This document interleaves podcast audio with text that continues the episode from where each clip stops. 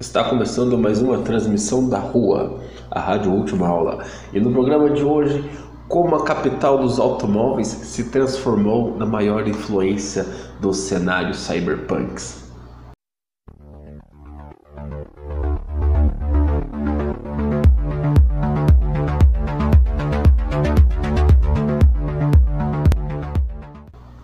Se você não sabe o que é cyberpunk, e bom, resumindo com poucas palavras, a gente pode definir o cyberpunk como high-tech low life.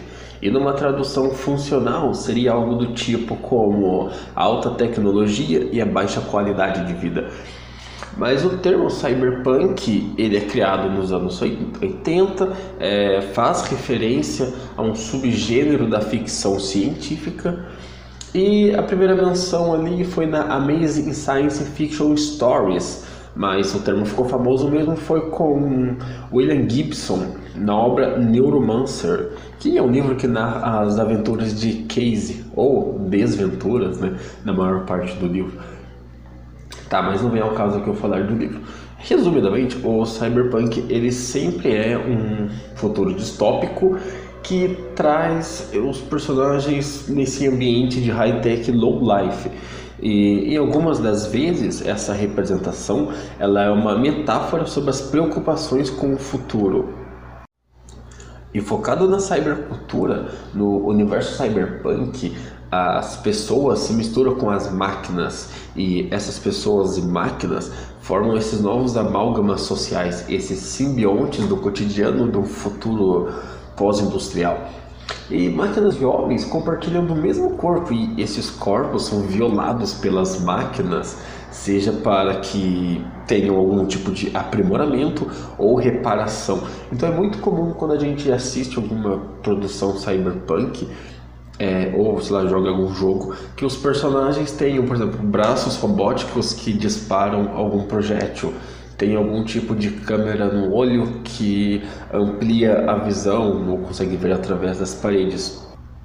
E é claro, um exemplo bem claro, bem nítido de um personagem de um futuro bem cyberpunk é o Robocop, o próprio personagem do Robocop na produção dos anos 80, não a produção recente, é claro. Mas daqui a pouco eu volto e falo um pouco mais do Robocop. E os cenários cyberpunks, eles são sempre formados por um urbanismo pessimista, sujo, poluído. E, bom, a gente sempre que assiste um filme a gente percebe que as, essa comunidade, essa sociedade, ela vive no meio do lixão, é uma espécie de grande lixão industrial a céu aberto e essas áreas, áreas mais pobres são compostas de lixo industrial, de sucatas, de corpos moribundos e, é claro, os arranha-céus. É, quase toda a produção cyberpunk, como eu não estou usando nenhuma referência específica, é constituída por arranha-céus. Tá? Os prédios enormes. Lembrando que um prédio, há um bom tempo atrás, ele representava o progresso, né? Essa questão das corporações, um progresso, progresso industrial, ele era representado através de, dos edifícios. É só a gente pensar no World Trade Center, né? Que, bom, não existe mais, mas que representava ali como um grande dois prédios industriais, né? Ou de corporações. O próprio nome, né, World Trade Center, já remete a essa ideia de que um edifício, um arranha-céu, está ligado a um progresso econômico. Mas enfim, sempre tem algum tipo de arranha-céu muito específico nesses universos, ou uma série de arranha-céus muito específicos, tá? E, bom, para que as pessoas fujam desse cotidiano sujo, é sempre criado realidades alternativas, é a própria Matrix, por exemplo, no filme Matrix. Infelizmente, não se pode explicar o que é Matrix. É preciso que veja por si mesmo.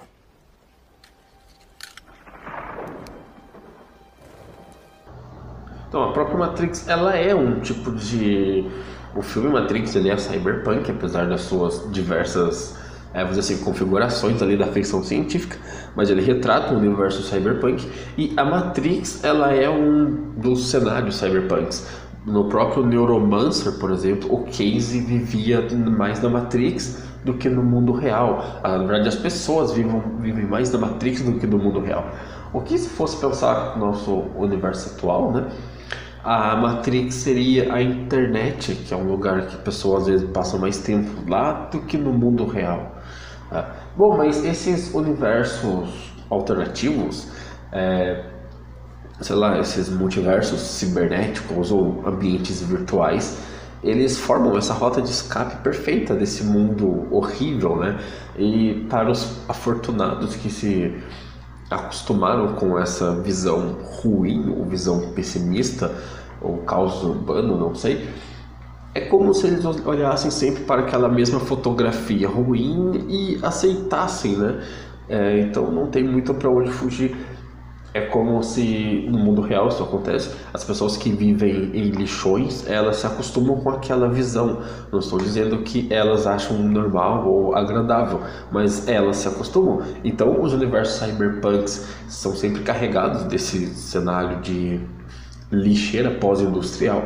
E isso a gente vê que os personagens não se incomodam com isso, eles se incomodam com outras coisas dependendo do universo da obra, o personagem ele se importa mais em consumir, né? Os, por assim, a ralé, os personagens suburbanos, né?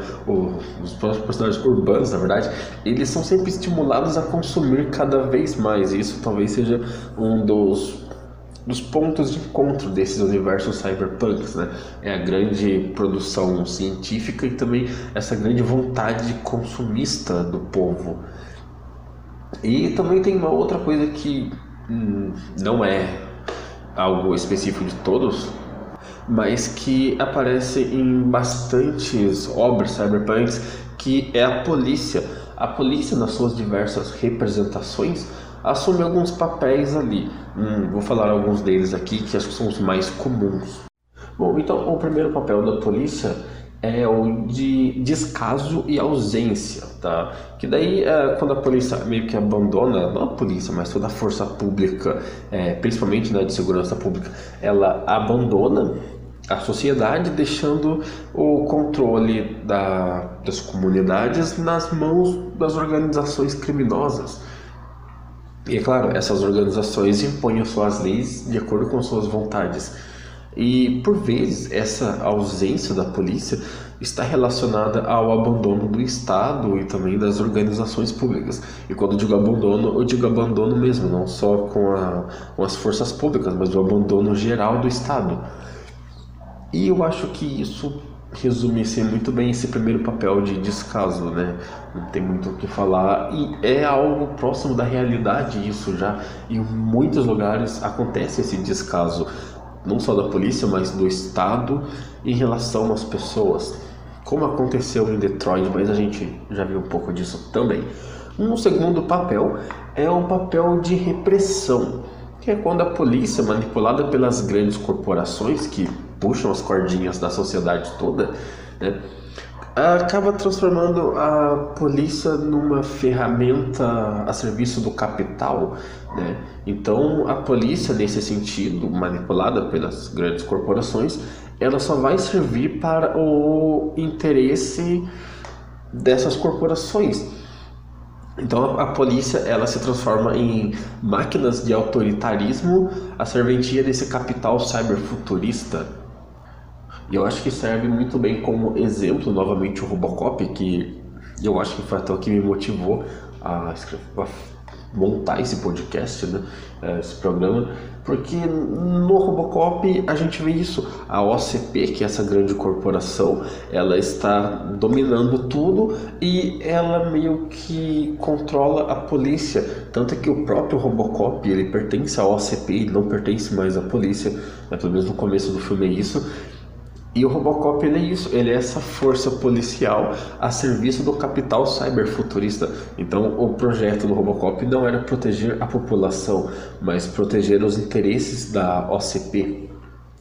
Bom, e tem um terceiro papel aqui que ele não é muito explorado, mas tem o filme Dread, ou eu acho que em português é O Juiz, que a polícia tem esse papel de juiz, júri e executor. Então está nas mãos das organizações de segurança pública a função de combate ao crime da maneira mais extremista que se possa imaginar. Então, de acordo com o que é julgado ali, a polícia pode agir como bem entender.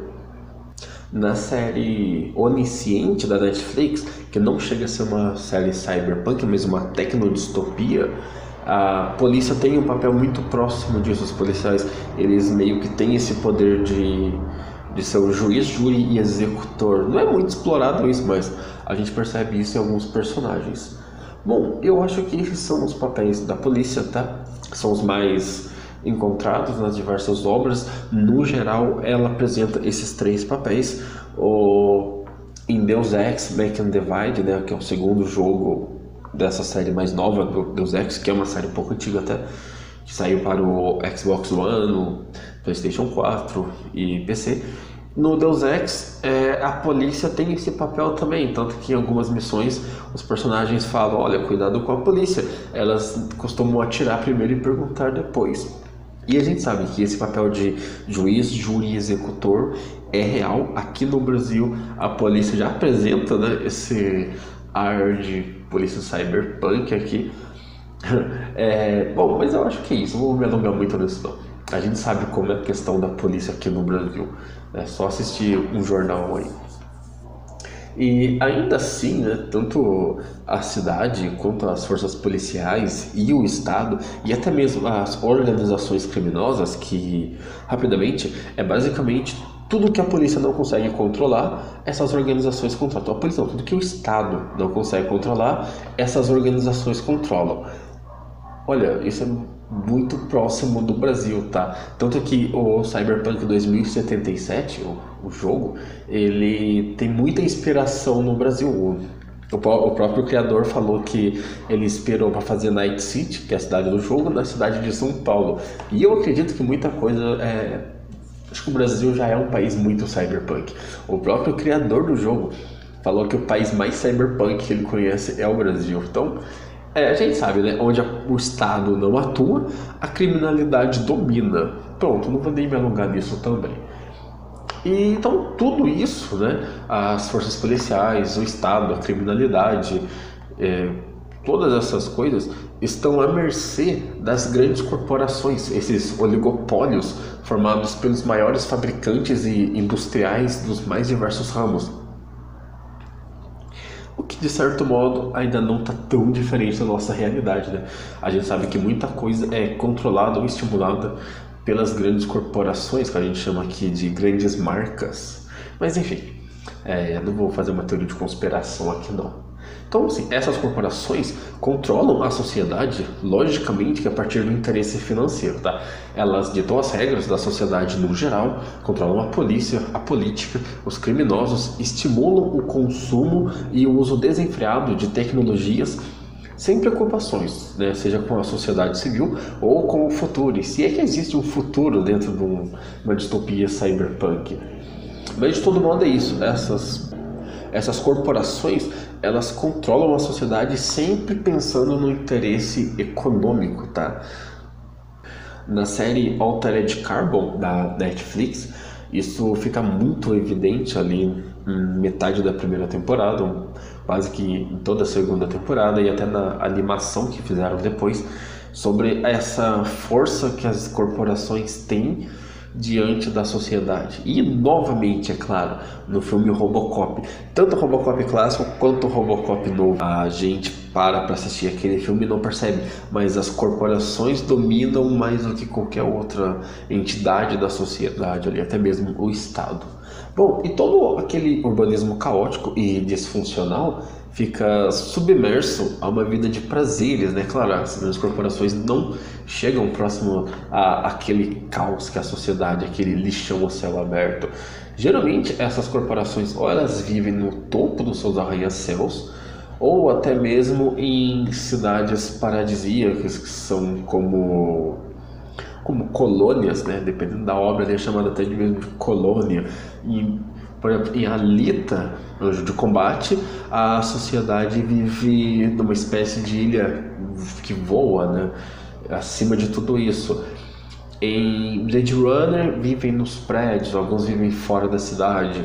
Em Megalobox, né, que não chega a ser um cyberpunk, mas é uma, uma, distopia, uma tecnodistopia, a sociedade, vamos dizer assim, a parte rica da sociedade vive numa cidadezinha isolada, enquanto o resto do mundo vive numa grande favela marginalizada. Então, assim, sempre vai ser dessa forma. O povão vai viver nessa, nesse lixão a céu aberto, cheio de arranha-céus, geralmente com muito neon, e as grandes corporações, esses representantes das grandes corporações, vão viver de alguma forma afastados, seja verticalmente ou horizontalmente nas suas colônias, tá?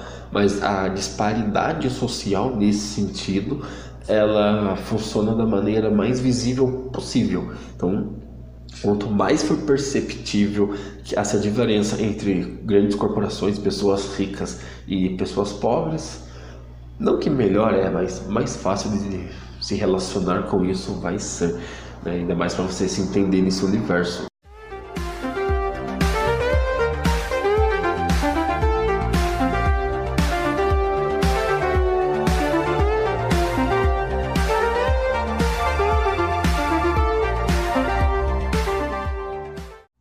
Bom, é nesse cenário então, né, que a maioria das histórias acontecem.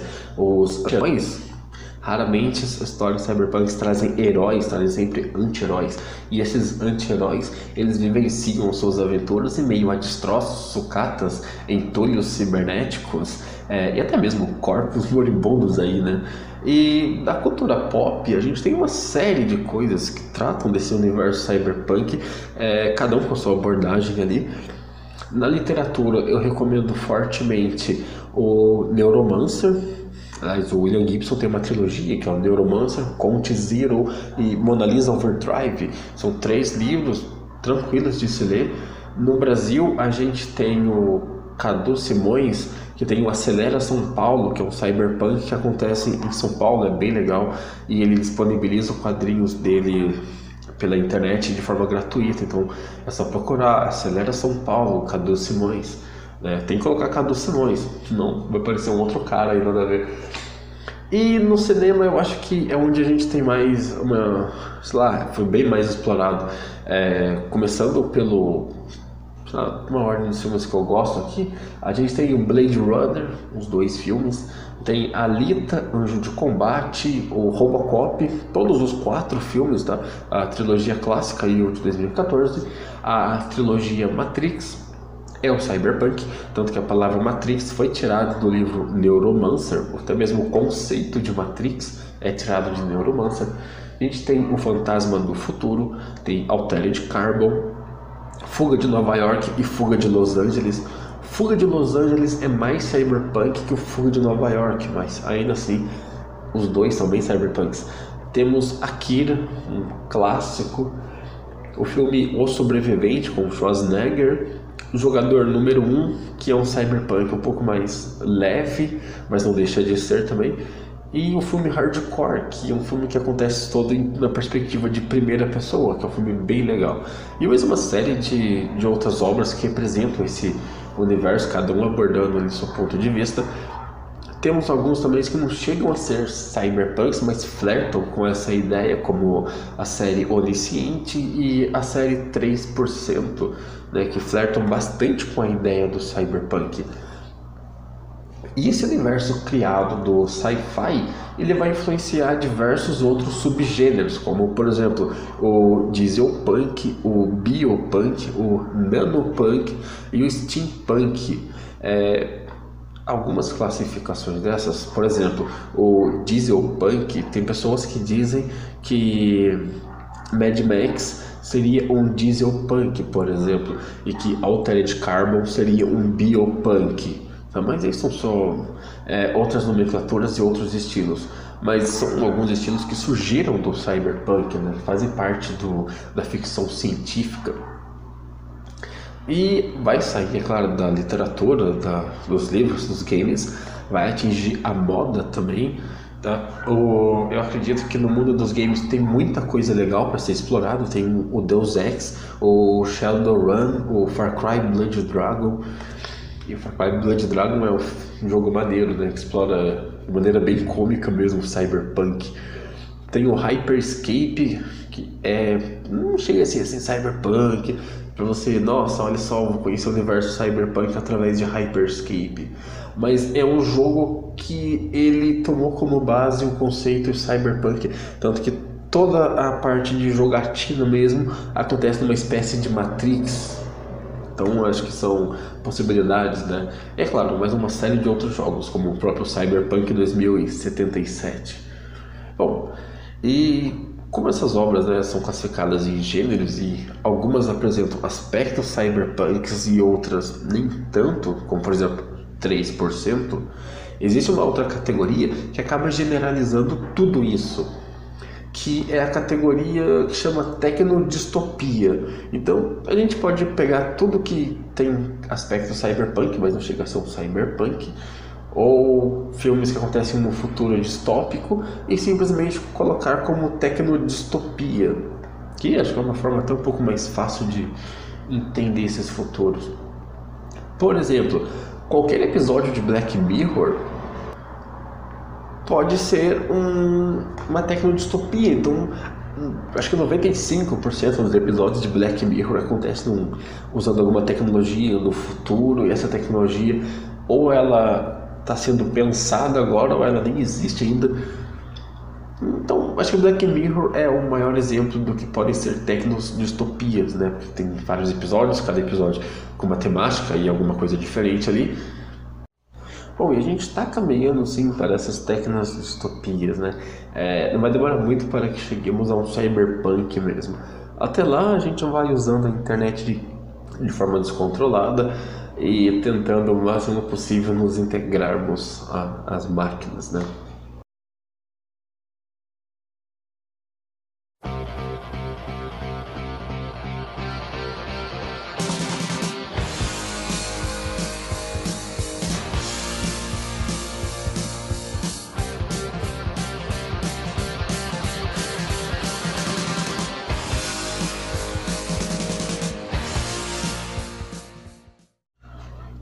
Dada essa explicação, esse resumo, esses exemplos do que vem a ser o universo cyberpunk, a gente pode passar então a começar a discutir como que Detroit se transformou nessa influência para os universos cyberpunks, para o futuro distópico do cyberpunk. A cidade de Detroit que ficou conhecida como a capital do automóvel, ou a cidade do futuro. É, curiosamente, ela foi fundada por um cara que tinha sobrenome de carro, né, o Antoine Delamotte Cadillac. Curioso, né? E Detroit foi um dos principais polos industriais do século XX. E além disso, né, algumas outras informações. É, Detroit fica em Michigan, nos Estados Unidos ela teve um passado glorioso, não só no setor dos automóveis, como por exemplo, lá ficava o estúdio de gravação Motown, que lançou artistas como Michael Jackson, Diana Ross, o Steve Wonder, e também é capital, é, não, é a cidade natal da Madonna, né? E sem falar que de lá que veio grande parte da música techno da, e de outras bandas de referência como White Stripes, por exemplo. Bom, e foi até um dos centros de produção de armamentos durante a Segunda Guerra Mundial. Então, assim, munição, tanques e até aeronaves saíram de Detroit para conquistar o mundo, né? não tão figurativamente. E lá foi uma das primeiras cidades a implementar as freeways, essas rodovias gigantescas. Tanto que Detroit tinha algumas freeways que levavam diretamente para as fábricas, pela quantidade de automóveis né, saindo de lá, é, não só os carros, mas os caminhões carregando peças e outras coisas. Enfim, e para Detroit tudo terminou em flores, né? No caso aqui são aquelas coroas de flores de enterro mesmo. Porque nos anos 70 a cidade entra num colapso e já era todo aquele sonho americano acabou, não, não deu para sustentar. E é isso que eu vou tentar, é, vamos dizer assim, desvendar daqui para frente.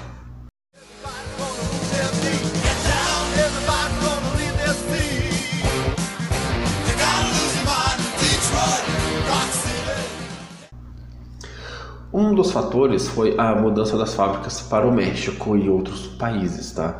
Que, que estavam fazendo capitalismo, grandes corporações só pensando no que? No interesse financeiro. meados dos anos 70, as fábricas que estavam em Detroit começam a sair da, da, do país e migrar principalmente para o México, que foi o que já tinha acontecido com as fábricas de munição. Então essas fábricas vão abandonando os Estados Unidos, indo para países ditos de terceiro mundo, onde a mão de obra é mais barata, a exploração corre solta, e Detroit ficou lá mesmo. Né? E essa mudança, mudança para o México, ela deve ser entendida, é claro, dentro do contexto dos anos 70, porque aconteceu isso, né? Então, sim, vou destacar três fatores fundamentais. O primeiro aqui, a crise do petróleo dos anos 70, que é claro, o petróleo está em crise, o consumo, a compra de automóveis começou a cair e acabava ficando mais caro a produção desses automóveis. Um segundo fator foi a concorrência com as montadoras japonesas, que o Japão começou a desenvolver os seus próprios veículos, estavam mais baratos que os veículos americanos, eram mais econômicos, logo os veículos americanos foram perdendo espaço no mercado. E um terceiro ponto aqui é o processo de automação. As fábricas deveriam passar por uma mudança no modo de produção e acabava sendo mais vantajoso para os donos das fábricas, é claro, mudar essa, essas fábricas de lugar. Então, é, vamos assim, levantar uma fábrica nova do que reestruturar toda a sua fábrica e treinar a mão de obra. Era mais fácil começar isso do zero. A, a, a grosso modo, o lucro era mais via mais rápido do que você ter que fazer toda uma reestruturação da fábrica. E fora isso tudo, nos anos de, no ano de 1968 acontece uma das maiores revoltas civis dos Estados Unidos, que alguns historiadores comparam até que foi tão grande quanto a Guerra Civil Americana. E essa revolta ela vai influenciar muito na, nessas questões mesmo, né, da, da cidade de Detroit, como as fábricas, os trabalhadores, é, a maneira que os trabalhadores se organizavam ou eram vistos. E antes de eu explicar o que aconteceu aqui, eu separei alguns números sobre é, essa grande manifestação, né? Então aqui, ó, foram mais de 40 pessoas que morreram, foram 2 mil prédios danificados e 250 prédios totalmente destruídos. Mais de, 70, mais de 7 mil pessoas foram presas e tudo isso aconteceu em quatro dias de revoltas. Tá? E o governo americano, o Estado americano, por sua vez, mobilizou centenas de soldados do exército e da guarda civil e alguns tanques que atravessaram a cidade, até dispararam mesmo contra as pessoas. E depois desse distúrbio, cerca de 80 mil pessoas abandonaram a cidade de Detroit. E entre essas pessoas, muitos eram investidores que simplesmente não se viam mais em condições de permanecer nessa cidade. E é claro, dessas 80 mil, a maioria eram pessoas brancas. Tá? E vamos aos acontecimentos então. É, no ano de 67, alguns ex-soldados estavam festejando, né, comemorando a volta do Vietnã, mas eles estavam num, num bar clandestino, não era um bar legalizado e organizado. E a polícia chega, e quando a polícia chega, ela acaba com a festa. Só que ela não acabou de maneira pacífica, né? Foi ali uma forma bem repressiva mesmo. E nisso, diversas pessoas foram presas, sendo a maioria dessas pessoas negras. Cerca de 82 pessoas negras. Esse número variou um pouco enquanto eu pesquisava aqui, mas sempre na casa dos 80. E o povo viu isso como uma atitude autoritária e racista por parte da polícia e a partir daí começaram as manifestações. No começo, as manifestações aconteciam no bairro desse bar e logo essas manifestações foram ganhando outros lugares da cidade, né? E só um, um, sei lá, vamos, um contexto da cidade de Detroit nesse período, né? Fora todas essas outras coisas. Nos anos 50, quando tá tendo esse boom das fábricas, esse aumento das fábricas, a cidade, a cidade de Detroit passa por um momento ali chamado de grande imigração, onde principalmente negros e alguns latinos começam a se mudar para essa cidade para poder trabalhar nessas fábricas.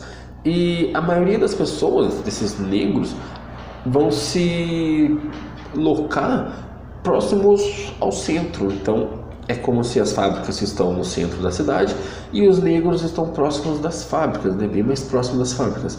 E né, um pouco mais longe, na, nos subúrbios, ficava ali as pessoas brancas. Tanto que isso é muito comum em vários filmes americanos. Os, as pessoas brancas moram nesses subúrbios, é, chamam de white suburbs, que é uma das coisas que Detroit influenciou ali o resto do país, né?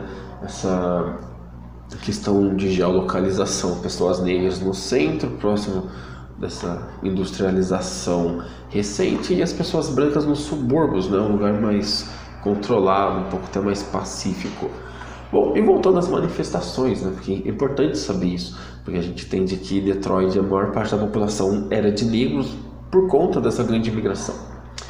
É, e sobre as manifestações, antes que eu me perca de novo aqui. As, essas primeiras manifestações, então, elas vão acabar provocando a, as autoridades que logo começou a usar as forças armadas para deter esses manifestantes. Né? Então, assim, em pouco tempo a gente chegou naquele número grande que eu falei no começo. Foi um caos generalizado para tudo quanto é lado, foi muito violento.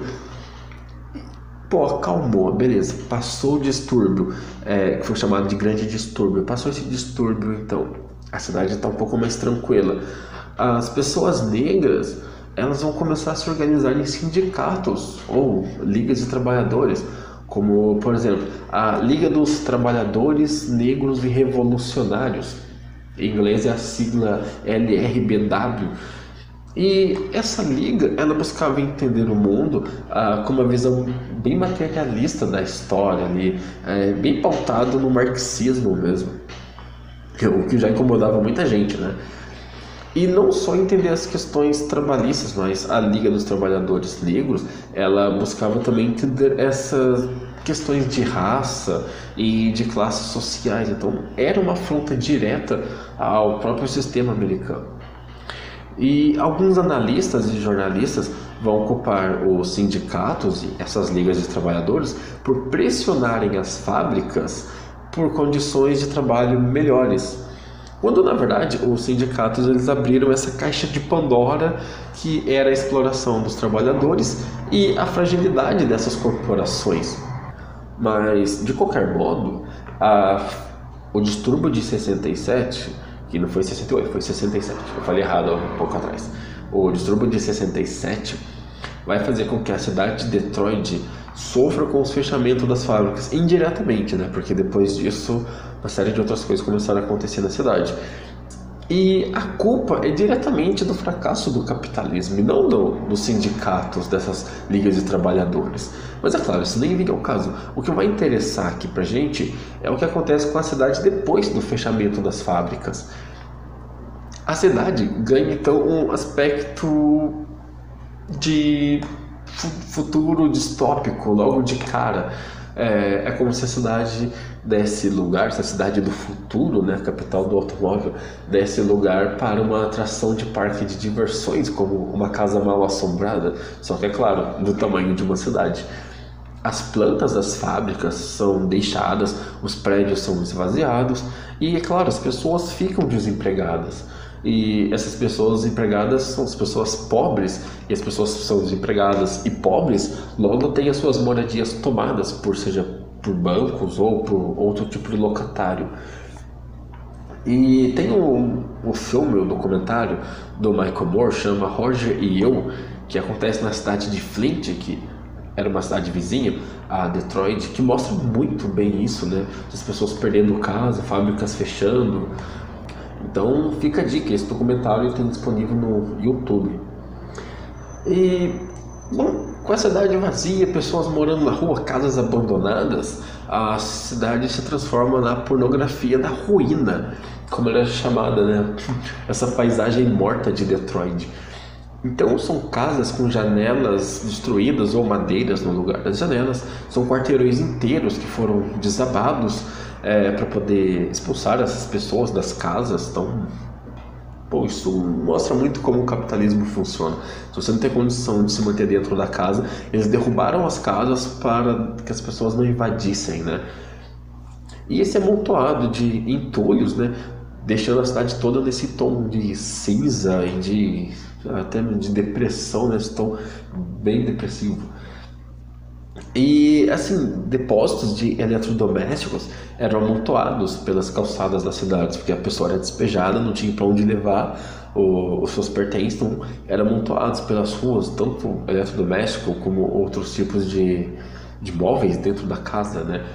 Carcaças de automóveis eram vistas nas esquinas e pessoas vagando como zumbis em troca de em busca de alguma refeição ou só de sobrevivência mesmo era muito comum. Novamente, esse documentário de Flint mostra muito bem como era a situação em Detroit. Você imagina Flint, é, assista o documentário, Flint você multiplica por dois, era Detroit. Né? E a cidade de Detroit, representada em Robocop, ela talvez seja uma representação mais próxima do que aconteceu com Detroit de verdade, né? As pessoas na rua, um pouco de caos, as pessoas saqueando loja e essa coisa toda. Se a gente for avançar alguns anos para continuar essa análise sobre Detroit, mais preciso, vamos ali perto dos anos 2000, porque é onde a gente tem esses números atualizados, a conversa fica um pouco mais interessante. Bom, a criminalidade ainda servia como base de sobrevivência. Tá? É, gangues armadas controlavam bairros e atormentavam os poucos moradores, porque muita gente abandonou a cidade. Né? A cidade tinha quase 2 milhões de habitantes e ela passa a ter, ali próximo dos anos 2000, cerca de 750 mil moradores. E a cidade que antes tinha a maior renda per capita dos Estados Unidos, agora tem um recorde de maior taxa de desemprego. O desemprego em Detroit, claro, isso nos anos 2000, alguma coisa, o desemprego era o dobro de toda a média nacional nos Estados Unidos.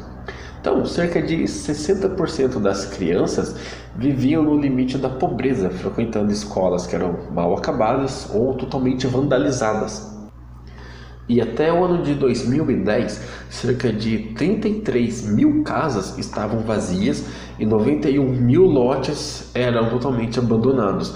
E o preço médio das casas variavam de 100 dólares a apenas 9 mil dólares, o que assim é muito pouco o valor de uma casa. Isso mostra a total desvalorização que existia em Detroit. E dos 85 mil postes de luz, mais da metade já tiveram suas fiações roubadas. O prefeito da época ele tinha reduzido para metade o número de postes funcionais na cidade para evitar que roubassem ah, mais fios ou que destruíssem mais a iluminação da cidade, é claro. E quase metade da população era analfabeta funcional. Os índices de violência são os maiores de todos os Estados Unidos. A taxa de homicídio em Detroit ela era 11 vezes maior do que a de Nova York, por exemplo, né? A taxa de morte por autodefesa ela foi 2.200% acima de toda a média dos Estados Unidos. Isso entre 2000 e 2010, beleza? E curiosamente, né, isso, cara, cada vez mais isso lembra o cenário cyberpunk, né? Criminalidade controlando as ruas, o Estado, de certa forma, abandonando a cidade, talvez não porque ele queira, né? Ah, as pessoas vivendo no limite da pobreza, com um monte de casa, pessoas morando na rua, e a criminalidade, como era muito alta, é, eu não sei porque fizeram isso, mas nesses meados de 2000 a 2010, o número de policiais efetivos caiu de 5 mil para 2.500 policiais. E na maioria das vezes era cortes no orçamento, que a cidade não tinha como manter.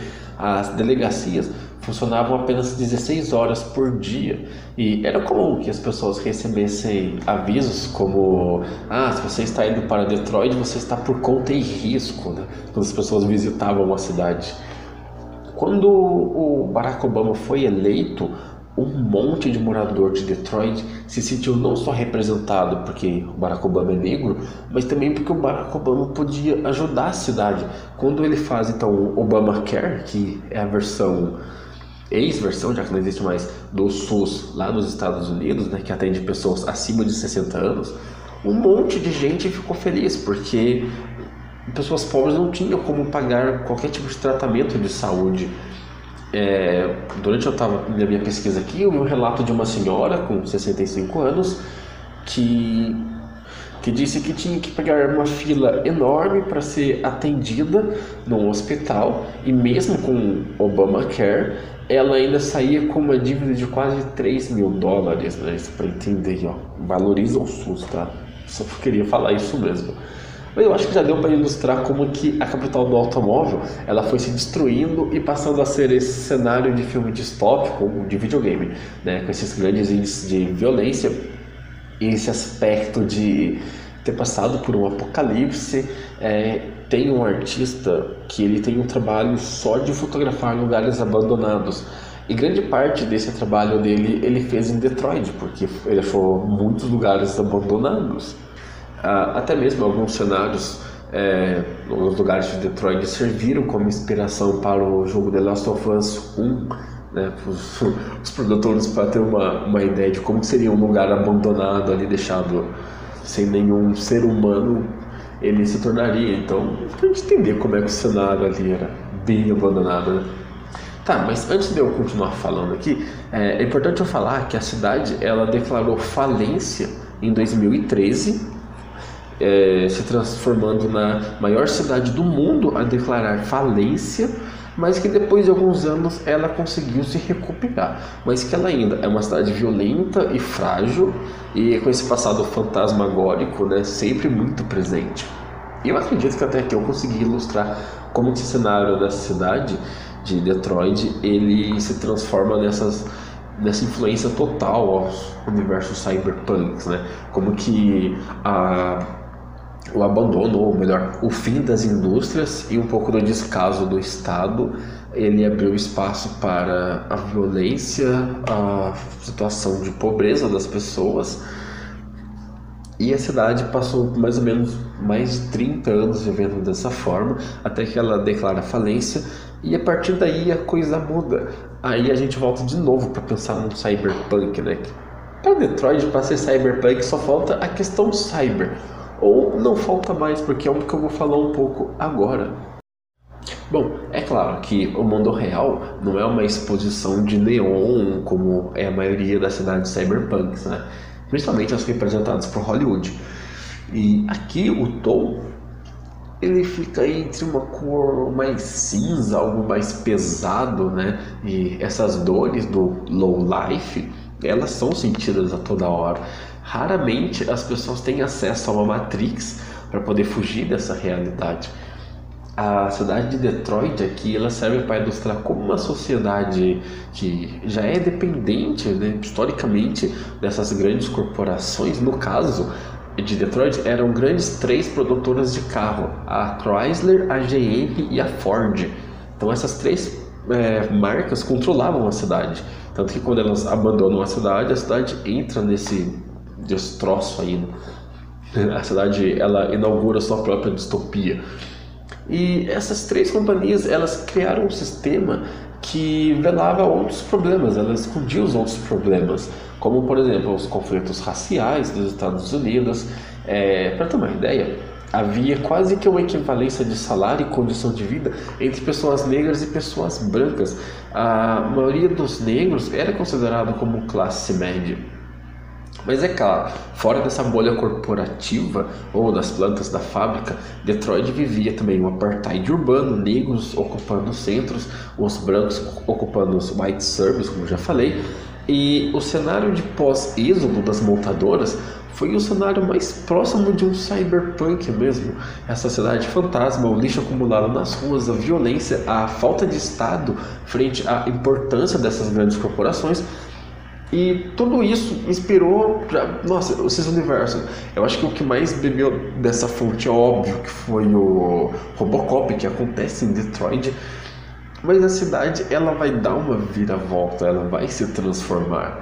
E mesmo esse mundo real nosso sendo um cyberpunk com letras neon, a cidade de Detroit, é, eu não sei se eles fizeram isso de propósito só para ter esse momento de glória tinha um letreiro de neon escrito na entrada da cidade que que dizia assim, né? É, nada detém Detroit.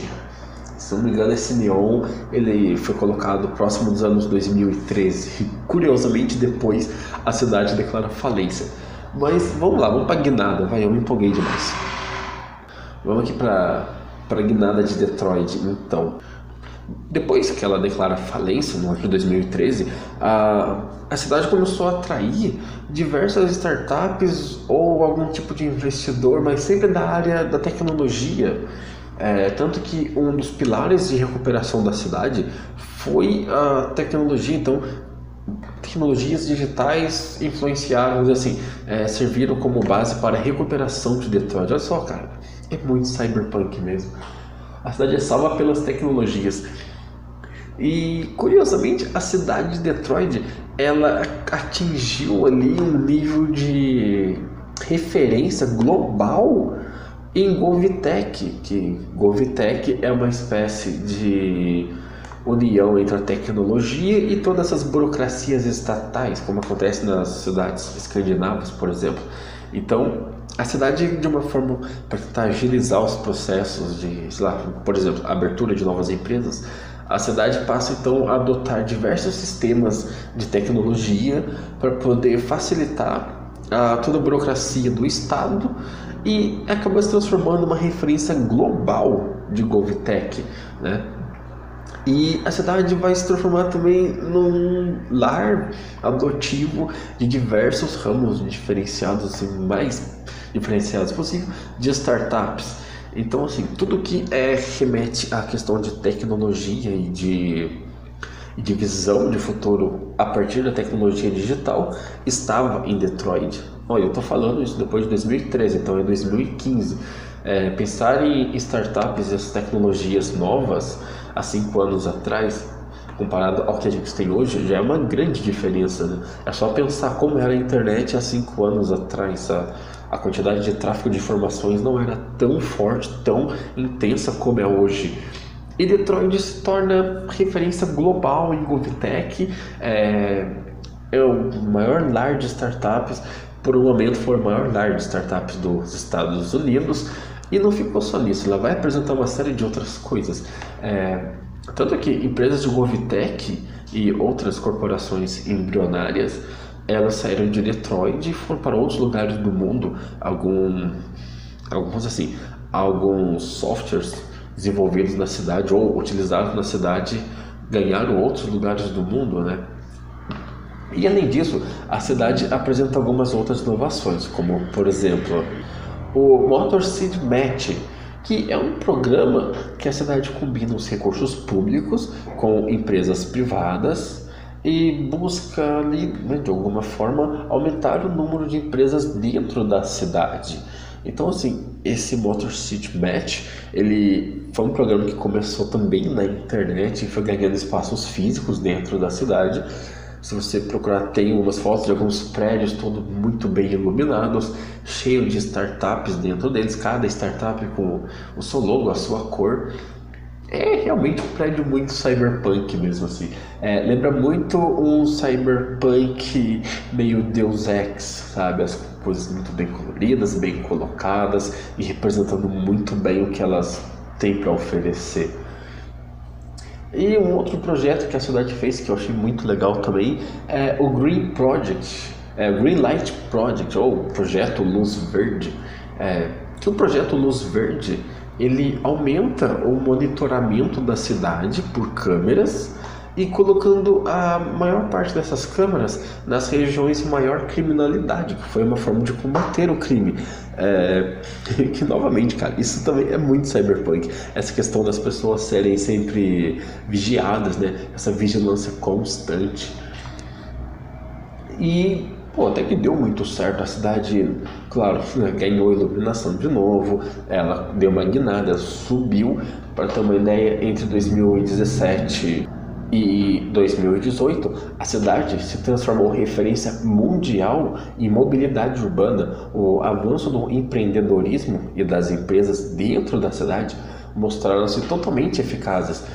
Como sinal dessa recuperação, a cidade sediou em 2017 um salão dos automóveis, coisa que não acontecia desde os anos 70, né, quando a cidade foi totalmente destruída por conta da dependência das montadoras. Mas ainda assim, a cidade tem altos índices de pobreza, de exclusão social. E agora em 2020, a gente percebe novamente a fragilidade da, das corporações. E no caso de Detroit, seja uma grande corporação como uma corporação pequena, como uma startup, por exemplo. Com a pandemia do coronavírus, a cidade sofreu novamente outro baque financeiro. Muitas empresas, comércios ou empreendimentos né, de vários tipos fecharam. Restaurantes, bares e outros serviços também foram encerrados. E com as portas fechadas, novamente aquele fantasma de uma Detroit setentista, né, aquela Detroit totalmente distópica, volta a rondar a cidade. Novamente a cidade está meio que é, voltando para abandono, que as pessoas estão abandonando a cidade. Startups, empresas já saíram de Detroit porque não tem como mais se manter dentro da cidade. Então a cidade está novamente ganhando aquele ar de futuro distópico e agora realmente, né, cara, com todas essas características futuristas.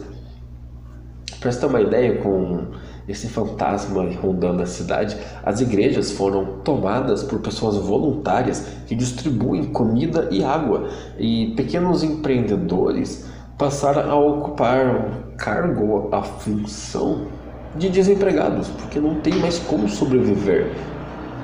E a cidade que se transformou referência em GovTech, lar de startups, ou mobilidade urbana, ela não consegue manter, as pessoas não conseguem sobreviver por meio de e-commerce. Então, tá todo mundo abandonando Detroit de novo. Para você ter uma ideia, até quando eu pesquiso, gravo esse episódio, quase 35% da população já está no limite da pobreza e o fornecimento de água, luz e gás já estão suspensos para mais de 170 mil moradias.